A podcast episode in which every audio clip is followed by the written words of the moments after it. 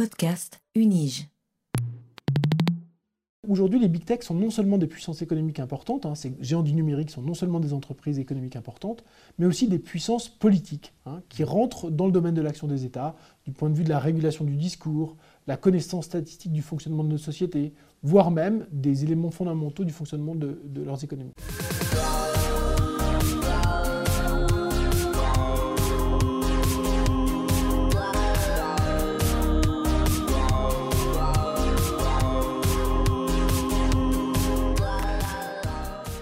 Technoféodalisme. C'est le titre euh, de, votre livre, Cédric Durand. Vous êtes euh, professeur au département euh, d'histoire, économie et société à l'Université de Genève. Votre livre s'intitule Technoféodalisme, critique de l'économie numérique, paru aux éditions La Découverte. Alors, commençons par là. Qu'est-ce que c'est ce technoféodalisme? Alors, le technoféodalisme, c'est une forme de contre-pied euh, pris par rapport à un optimisme vis-à-vis de l'économie numérique qui semblait largement partagé. Euh, au moment où j'ai commencé ce livre, par exemple, Emmanuel Macron venait de prendre la présidence de la République française. Il avait tweeté Je veux faire de la France une start-up nation. Alors qu'est-ce qu'il voulait dire par là? Il voulait dire ben voilà, les start-up, ce sont des entreprises innovantes, des entreprises dans lesquelles les individus s'investissent pleinement en vue de réaliser un projet, ils s'investissent aussi collectivement en but, euh, avec le but d'inventer quelque chose, éventuellement de devenir riche. Et donc il y a quelque chose d'extrêmement positif qui est associé à ce, à ce vocable-là. Et ce vocable-là renvoie à un imaginaire qui est, un, imaginaire qu'on a décrit parfois comme euh, l'idéologie californienne. Hein, c'est un mélange de libéralisme associé à l'univers des hippies, de la contre-culture dans les années 60 et 70 en Californie, qui était très importante autour euh, de, des vies en communauté, et puis simultanément euh, quelque chose qui est associé à un optimisme technologique, un enthousiasme pour la technologie, qui était aussi très vif à l'époque. Alors il y a par exemple un roman paru en, 1975 qui s'appelle Ecotopia, qui décrit une société utopique en Californie, euh, organisée de façon extrêmement démocratique autour des communautés et avec toute une série de dispositifs technologiques très avancés. Donc cet univers-là, hein, qui va donc de, des années 60 et 70 jusqu'à, euh, si vous voulez, l'élection d'Emmanuel Macron, et une vision un peu irénique hein, des euh, bienfaits de la technologie numérique. Et le moment fort hein, de, cette idée, c'est euh, les années 90. Alors moi, j'ai donc voulu prendre le contre-pied par rapport à cette histoire-là, en tout simplement prenant aussi conscience d'une forme d'inquiétude qui est celle de notre époque vis à -vis du devenir autour du numérique. Et pour prendre ce contre-pied, je me suis appuyé sur un autre univers qui émerge dans la même période, dans les années 1980, autour de, des, joueurs, de la culture cyberpunk. Et euh, c'est dans ce cadre-là que j'ai trouvé le terme de technofeudalisme. Alors, on le trouve par exemple dans un manuel hein, qui s'appelle un manuel de jeu qui s'appelle Cyberpunk et qui décrit à la rubrique économie les règles concernant un certain nombre d'acteurs et les règles des entreprises. Euh, donc le, terme technofeudalisme veut dire, pour, pour euh, Lloyd Buckenfield, hein, qui est l'auteur de ce livre, veut dire la chose suivante. Euh, on est dans un univers dans lequel euh, le, conflit s'est généralisé, il y a une forme d'instabilité extrêmement grande, le poids des États est devenu extrêmement faible, et finalement, les grandes entités fortes, ce sont les grandes corporations. Et les travailleurs, les clients, les personnes qui sont liées à ces corporations leur sont extrêmement fidèles leur sont extrêmement fidèles et euh, ont euh, une forme de rapport de protection vis-à-vis de ces grandes corporations. Donc vous voyez l'analogie avec le féodalisme, c'est l'idée qu'il n'y a pas vraiment d'État, mais qu'il y a finalement des grands domaines, des grandes féodalités, en l'occurrence des corporations, où se lie à la fois une dimension économique puis une dimension plus politique, euh, presque militaire. Alors, alors, quel est ce lien entre l'État et entre ces grandes structures? Alors justement, dans l'univers cyberpunk, l'État est devenu quasiment évanescent, extrêmement marginalisé. Et si on prend la situation contemporaine, on pourrait... Euh, alors évidemment, hein, les auteurs de cyberpunk n'étaient pas des, ne se pensaient pas comme des chercheurs en sciences sociales. Ils n'essayaient pas de faire une prévision sur l'avenir. Ils imaginaient, ils jouaient. Or, il, il se trouve que certaines de leurs intuitions, finalement, sont assez fortes pour penser le contemporain. Si on regarde, par exemple, ce qui nous est arrivé avec cette pandémie, on s'est rendu compte au cours de cette pandémie que des entreprises comme Google, par exemple, ont des données extrêmement importantes sur la mobilité et extrêmement fines qui permettent de savoir quelle proportion de la population va au travail, utilise les transports, va dans les commerces, reste chez elle. Et de cette manière-là, ce type de données aide à comprendre très fortement le développement de, l'épidémie. L'État lui-même n'a pas les moyens d'avoir des statistiques de ce type-là. Il dépend de ces entreprises du numérique pour connaître finement le déplacement des populations. Prenons un autre exemple. Euh, euh, dans le domaine de la liberté d'expression. Une entreprise comme Twitter en est venue à censurer euh, le président d'exercice des États-Unis pour incitation à la violence. mais c'est une entreprise qui est privée, qui le coupe d'un lien avec des dizaines de millions de followers. Prenons un troisième exemple. Benoît Cœuré, qui est un, ancien gouverneur de la Banque Centrale Européenne, qui aujourd'hui est à la Banque des règlements internationaux à Bâle, travaille sur les questions de monnaie digitale il dit aujourd'hui, il est très important que les différents États collaborent et travaillent ensemble à la fabrication de nouvelles monnaies électroniques. Parce que la principale rivalité n'est pas entre les États, mais entre les États et les big tech pour définir les monnaies électroniques de demain. Mmh. Donc, ces différents éléments montrent qu'aujourd'hui, les big tech sont non seulement des puissances économiques importantes, hein, ces géants du numérique sont non seulement des entreprises économiques importantes, mais aussi des puissances politiques hein, qui rentrent dans le domaine de l'action des États, du point de vue de la régulation du discours, la connaissance statistique du fonctionnement de nos sociétés, voire même des éléments fondamentaux du fonctionnement de, leurs économies. Mhm. Alors dans, votre livre, vous faites une critique hein, de, l'économie numérique. Et pourtant, euh, comme vous l'avez aussi un peu mentionné, cette, cette économie avait suscité beaucoup d'espoir. Quels, étaient ces espoirs? Alors effectivement, dans les années 90, il y a euh, une vague d'optimisme autour de la nouvelle économie. Et cette vague d'optimisme, elle est basée sur l'idée suivante. Grâce euh, aux technologies de l'information, il va être beaucoup plus aisé de communiquer à l'échelle globale et donc beaucoup plus facile d'échanger. Ce que promet donc cette euh, économie à l'époque, c'est une plus grande facilité à échanger qui doit être une nouvelle source de libération pour les individus et de prospérité pour la société. Libération pour les individus, pourquoi? Puisqu'on pourra se passer des grandes organisations pour obtenir des, informations, pour échanger des idées. Donc finalement, il y a une montée en, puissance de l'autonomie des individus, c'est ce que promet euh, euh, le discours à l'époque. Et du point de vue économique, il y a l'idée que s'il est plus facile d'échanger, il est plus facile d'être créatif, de monter ses propres, son propre business, et que donc on va pouvoir contourner des grands mastodontes plus ou moins efficaces et remplacer ça par une forme de, de créativité économique entrepreneuriale extrêmement forte. Alors ces deux choses-là, dans une certaine mesure, se sont réalisées. On le sait aujourd'hui, on peut échanger avec des proches aux quatre coins de la planète grâce euh, aux, plateformes d'échange, sous forme de visioconférence. On peut aussi échanger économiquement davantage. Le succès de, plateformes comme euh, euh, Anibis ou Le Bon Coin permettent d'élargir très fortement le marché des, biens d'occasion, bien plus qu'auparavant, parce que les transactions sont plus, faciles, il est plus facile d'obtenir de l'information. Donc toutes ces choses-là ont une dimension de réalité. Mais autour de ça, il y avait un discours vraiment général sur la prospérité et un capitalisme d'entrepreneuriat. Qu'est-ce qu'on observe?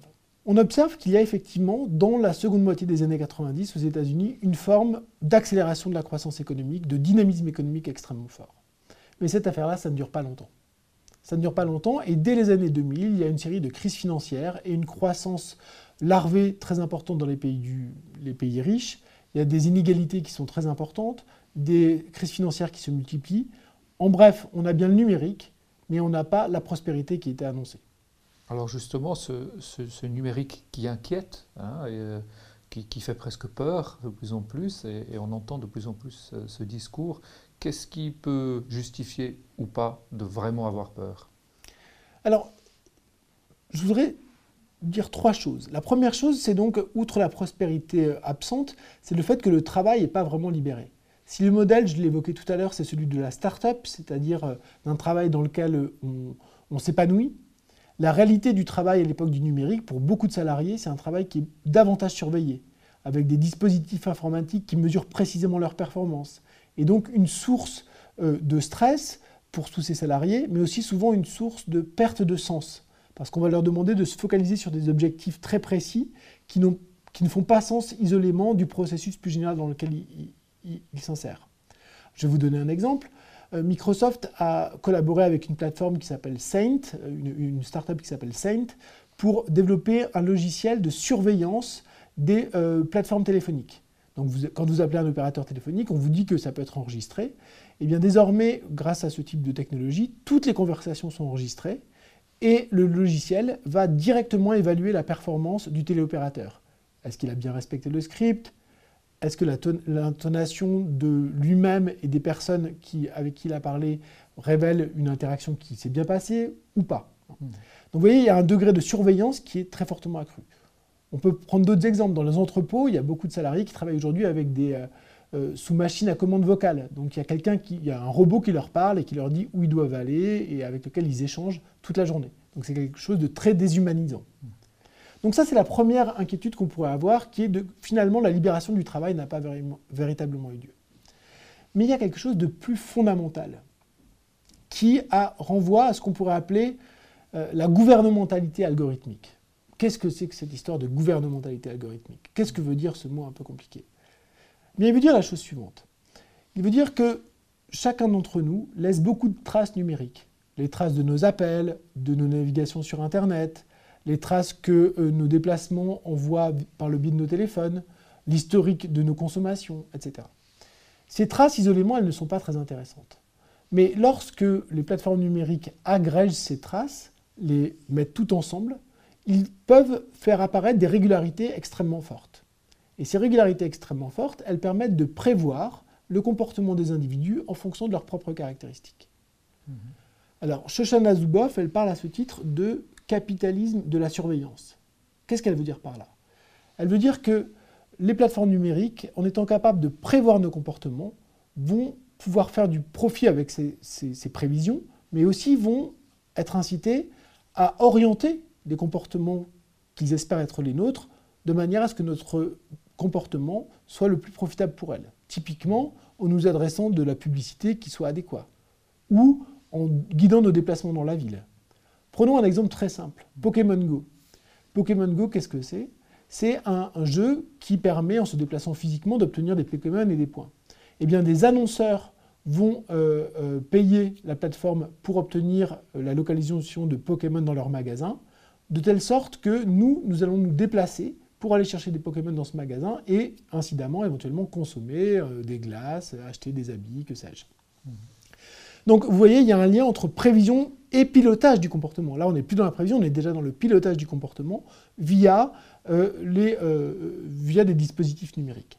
Donc ça, c'est quelque chose qui est assez inquiétant. Alors ce qui est inquiétant, c'est pas que on mette ensemble nos traces et qu'on puisse apprendre de ça collectivement. Ce qui est inquiétant, c'est que en vue de réaliser des profits, on, guide nos comportements. Donc là, si vous voulez, on est au cœur de la discussion. Si vous voulez, le, problème de, l'économie numérique, la critique qu'on peut faire de l'économie numérique, c'est qu'il y a un potentiel extrêmement fort pour améliorer collectivement nos comportements, mieux avoir conscience de ce que l'on fait, des raisons pour lesquelles on le fait, mais la manière dont ceci est agencé l'est en fonction d'objectifs qui sont finalement tout à fait distinct de ce que peuvent être nos volontés euh, individuelles. Alors on peut en effet imaginer énormément d'usages très vertueux et très utiles à l'humanité de, ces technologies. Prévoir l'avenir d'une façon ou d'une autre serait euh, un outil extraordinaire. Euh, mais alors comment faire si en quelque sorte l'outil est entre de mauvaises mains? Si, je vous entends bien, c'est un peu ça que vous êtes en train de dire. Est-ce qu'il faut démanteler les, géants du numérique, Google, Apple, Facebook, Amazon, etc. Ou comment est-ce qu'il faudrait faire? Alors aujourd'hui, c'est effectivement la réponse qui est en train d'être apportée. Ces derniers mois, ces dernières années en Europe et ces derniers mois aux États-Unis, une série d'enquêtes ont été lancées contre Google, contre Facebook, contre Amazon, pour abus de position dominante ou pour manipulation des marchés ou pour collusion. Alors, est-ce que ces enquêtes vont aboutir? Euh, Certaines ont déjà abouti à des amendes. Est-ce qu'on ira plus loin avec éventuellement des démantèlements? On parle par exemple de la séparation de Facebook vis-à-vis d'Instagram et de, WhatsApp. Ça fait partie des choses qui sont discutées. Euh, on ne peut pas le dire maintenant. Hein. Les, enquêtes sont en cours. Par contre, ce qu'on peut faire, c'est s'interroger sur la légitimité de, ces, de ces démarches. Alors ma réponse, elle va être nuancée. Euh, d'un certain point de vue, oui, il me semble légitime de s'inquiéter du pouvoir pris par ces plateformes. Parce que ce pouvoir est non seulement économique, et un pouvoir de manipulation économique manifeste. Aujourd'hui, si on regarde la valeur de ces entreprises, les entreprises du numérique sont parmi les plus grandes valorisations boursières mondiales. Ce sont donc, si vous voulez, ce sont les plus grandes puissances économiques mondiales. Donc c'est légitime de, surveiller leur, impact économique. Mais ce n'est pas seulement ça. Hein. C'est aussi une puissance politique, une puissance à guider les comportements, guider les croyances, organiser le débat public. Donc là, il y a toute une série de préoccupations qui sont tout à fait, euh, sérieuses. Et il est euh, louable que les autorités se préoccupent de ça et, et enquêtent là-dessus. Néanmoins, euh, je ne suis pas du tout convaincu que introduire davantage de concurrence soit la bonne solution. Je vais vous donner un exemple. Google a été euh, donc attaqué pour abus de position dominante en raison du fait qu'il installe dans les téléphones Android son propre moteur de recherche. Suite à cette enquête et l'amende que lui a infligée la Commission européenne, Google a décidé de mettre aux enchères le fait de pouvoir mettre son moteur de recherche sur les, les nouveaux téléphones Android. La conséquence de ça, qu'est-ce que c'est? Eh bien, il y a effectivement plusieurs moteurs de recherche qui entrent en concurrence, qui sont prêts à payer pour que leur moteur de recherche soit installé sur les téléphones par défaut. Mais est-ce que c'est néanmoins bénéfique pour les utilisateurs? Un des moteurs de recherche qui se présente comme vertueux, qui s'appelle DuckDuckGo, dit pas du tout. Parce que ceux qui vont être les plus à même de payer très cher pour obtenir la position par défaut sur les téléphones de Google sont ceux qui vont le plus exploiter les données individuelles des individus, sont ceux qui le vont être le moins respectueux de leur vie privée, sont ceux qui vont être les plus à même de guider leur comportement. Mhm. Donc le mécanisme de la concurrence oblige finalement à monétiser quelque chose qui, dès lors qu'on le monétise, conduit à une forme de dégradation du service qui est rendu aux utilisateurs finaux. Mhm. Alors dans ce cas-là, qu'est-ce qu'il faudrait à mon sens? Il faudrait plutôt avoir une forme de transparence sur le, le, moteur de recherche, un cahier des charges qui soit défini par les autorités publiques et qui soit implanté. Ce qui n'implique pas la, chacun peut être libre de choisir le, moteur de recherche qu'il veut, mais par défaut, il y aurait une option, si vous voulez, publique qui serait d'une certaine manière garantie quant à, quant à, la qualité euh, de la recherche qui serait fournie. Mmh. Alors, il y a beaucoup. De, je, vous donne cet exemple-là, mais on peut aller plus loin. Hein. L'idée, euh, c'est qu'il faut vraiment réfléchir en termes de quels sont les effets de ces dispositifs algorithmiques sur le fonctionnement des économies, sur les discriminations éventuellement, sur la qualité du débat public. Et il faut avoir une exigence de résultats par rapport à ces algorithmes. Il faut pouvoir questionner les effets qu'ils ont et éventuellement les réglementer, limiter leur action ou les faire tomber dans le domaine public en fonction, en fonction de leurs effets. À mon sens, c'est dans cette direction que, la discussion devrait, devrait s'orienter. Mhm. Euh, par rapport à une chose que vous disiez tout à l'heure, est-ce qu'on pourrait euh, formuler ceci de la façon suivante euh, On a besoin que ces acteurs soient grands, puisque c'est en agrégeant énormément de données que se crée la, puissance prédictive. Donc il ne faudrait surtout pas les démanteler puisque ça enlèverait leur capacité à, faire toutes ces choses-là. Et en revanche, euh, il faudrait euh, les étatiser peut-être ou, euh, avoir un contrôle véritablement public de, ces activités privées. Oui, c'est exactement ça le dilemme. C'est-à-dire que plus ils sont grands, plus ils sont efficaces. Hein, il y a bien une efficacité accrue en termes de qualité de la valeur d'usage qui est mise à disposition des individus, mais il y a un danger à mettre ça dans, les mains de quelques-uns à distance du contrôle public. Alors, quelles sont les formes de contrôle public hein, C'est ce qu'on appelle, on, connaît ça depuis longtemps. Après tout, c'était la même question avec la Poste ou avec euh, les, chemins de fer il y a un peu plus d'un siècle. Euh, il faut réguler à minima, éventuellement nationaliser. On peut envisager aussi des formes peut-être transnationales, construire des biens publics autour de ces, services numériques. Mais en tous les cas, il faut les sortir, à mon sens, de, euh, la logique euh, du profit qui, lorsqu'elle est couplée au monopole, est absolument destructrice. Mhm. Je vous remercie, professeur Cédric Durand, pour, ces explications, ces éclaircissements. Je, rappelle le titre de, votre livre, Technoféodalisme, critique de l'économie numérique, paru aux éditions La Découverte. Merci encore. Merci beaucoup à vous.